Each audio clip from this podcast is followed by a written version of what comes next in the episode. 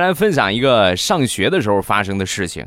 学雷锋每年呢都有一个学雷锋日，然后这一天呢最忙的就是我们传达室的李大爷啊。为什么呢？